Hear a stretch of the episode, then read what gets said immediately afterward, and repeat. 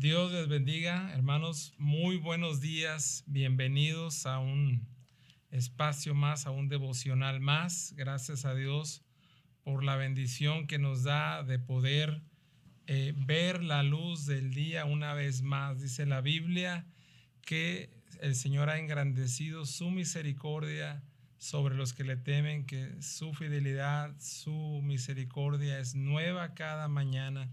Así es que estamos contentos. Bienvenidos, hermano. Mi nombre es Edson Salazar y quiero compartir esta mañana eh, una pequeña parte de la porción del capítulo 6 de la epístola de el apóstol Pablo a los eh, la carta a los Efesios más bien en el capítulo 6 verso 18 una pequeña reflexión acerca de cuáles son las cosas que nos motivan a orar, de cuáles son esos motivos por los cuales nosotros vamos delante de la presencia del Señor y vamos a Él para pedir cualquier cosa. Dice la Biblia ahí en el verso 18, orando en todo tiempo, con toda oración y súplica en el Espíritu y velando en ello con toda perseverancia y súplica, dice, por todos los santos. Eh, quiero comenzar hablando acerca de, esa palabra que dice eh, súplica. Eh, dice la Biblia, orando en todo tiempo, con toda oración y súplica en el Espíritu, velando en ello con perseverancia. Y repite una vez más, súplica. Y lo que a nosotros nos motiva a orar es definitivamente eh, esa necesidad de la intervención de Dios en nosotros. Lo que nos motiva a orar, lo que nos lleva delante de la presencia del Señor es una necesidad, ¿verdad? La palabra súplica eh, hace referencia a esa necesidad que nosotros podamos tener, ya sea de salud, ya sea de falta de trabajo, ya sea de, eh, de cualquier tipo, ¿verdad? esa ayuda que nosotros necesitamos sobre todo que eh, habiendo reconocido que es, es Dios la fuente de todas las cosas y es Dios quien tiene el poder para ayudarnos, nosotros eh, necesitamos de alguna manera eh, poder venir delante de la presencia del Señor para orar, para hacer partícipe a Dios de nuestra necesidad. Y principalmente quiero compartir un par de cosas acerca de, lo que nosotros eh, como hijos de Dios deberíamos tomar en cuenta al orar. Ahí en la segunda carta de los Corintios, en el capítulo número 13 y el versículo número 9, dice la palabra del Señor eh, que tenemos que ser perfeccionados en, cuanto a lo espiritual, ¿verdad? Eh, el, pedir a Dios, el ser perfeccionados en esta parte espiritual, el versículo número 9 dice la Biblia, por lo cual nos gozamos de que seamos nosotros débiles, dice el apóstol, y que vosotros estéis fuertes y aún dice, oramos por vuestra perfección, ¿verdad? Necesitamos ser perfeccionados espiritualmente. El apóstol Pablo eh, reconoce de alguna forma eh, su debilidad, pero no solamente él está eh, reconociendo ahí que, se goza, de que eh, dice ahí, eh, me gozo de que seamos nosotros débiles, sino que él de alguna forma, al, hablar que él es débil, está más bien reconociendo que es Dios a través de él, que no es que él no sea capaz de hacer las cosas, sino él está demostrando que es la fuente de poder en su vida el Señor Jesús. Al decir que Él es débil, Él está diciendo que Él depende completamente en el Señor y Él está de alguna forma haciéndole ver a los corintios que Él ha confiado en Jesucristo y lo que Él ha hecho en la cruz del Calvario, ¿verdad? Y, y de alguna forma Él les dice ahí al final del versículo 9, y aún oramos por vuestra perfección, es decir, que Él ora a Dios para que sean ellos creyentes maduros. De alguna forma nosotros como una petición de oración, a veces eh, uno pregunta y dice, bueno, pues ahora ¿por qué hay que orar? Y realmente es una pregunta que, que no deberíamos hacernos porque hay tantas cosas por las cuales nosotros podemos orar.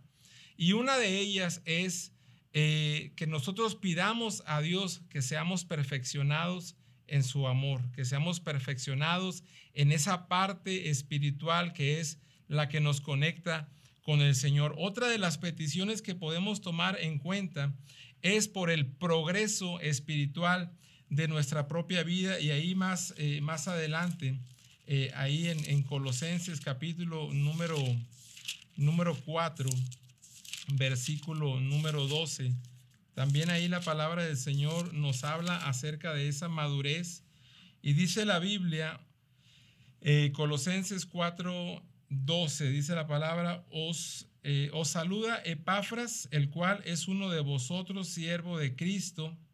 Dice, siempre rogando encarecidamente por vosotros en sus oraciones, dice, para que estéis firmes, perfectos y completos en todo lo que Dios quiere.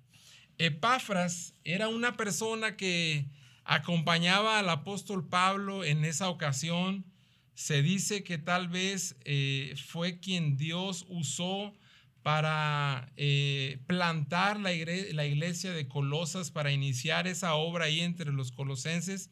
Era un colaborador de Pablo y, y Pablo en su carta lo menciona y dice que les manda saludos Epafras, siervo de Cristo. Dice que él siempre rogando encarecidamente por ellos en sus oraciones para que estén firmes, dice, y perfectos, completos en todo lo que Dios quiere.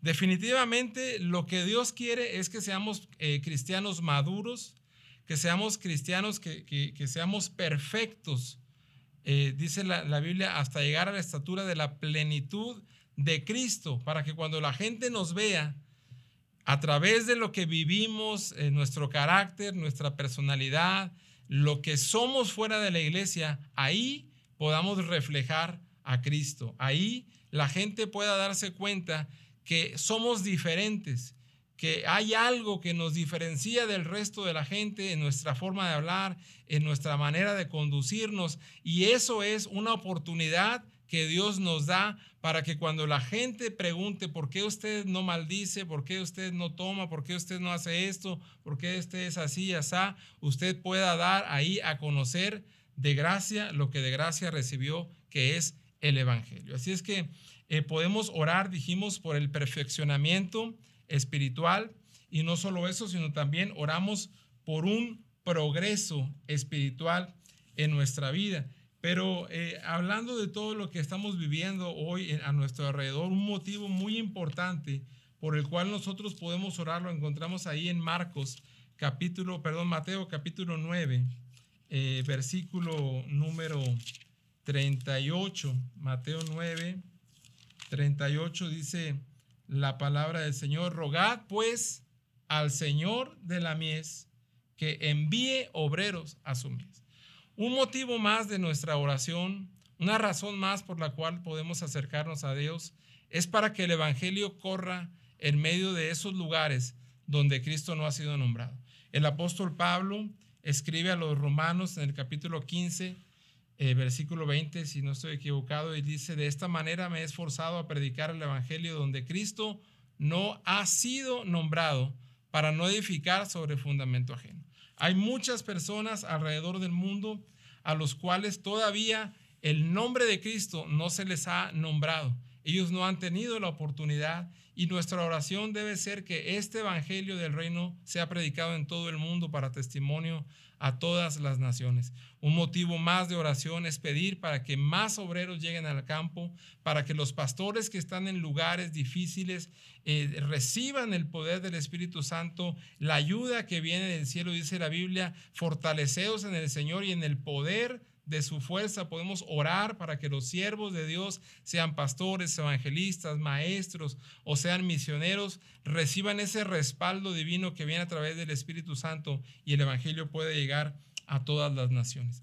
Otra, otra cosa que podemos encontrar ahí eh, al final del versículo que consideramos de Efesios 6, 18, dice la Biblia, dice perseverando, eh, con perseverancia, perdón, y súplica por todos los santos. ¿Quiénes son los santos?